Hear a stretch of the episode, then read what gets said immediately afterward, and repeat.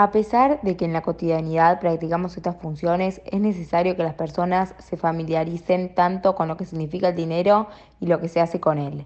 El dinero es un activo aceptado como medio de pago para hacer intercambio de bienes o servicios y además es un componente importante en la economía. Gracias a este se puede agilizar la división del trabajo, realizar cálculos económicos, facilitar el comercio, entre otros. Esto nos permite aprender que además de dar un buen uso al dinero para mantener nuestras fianzas, debemos distinguir lo que es valioso para nosotros y lo que en un futuro nos traerá una ayuda extra para mantenernos estables económicamente.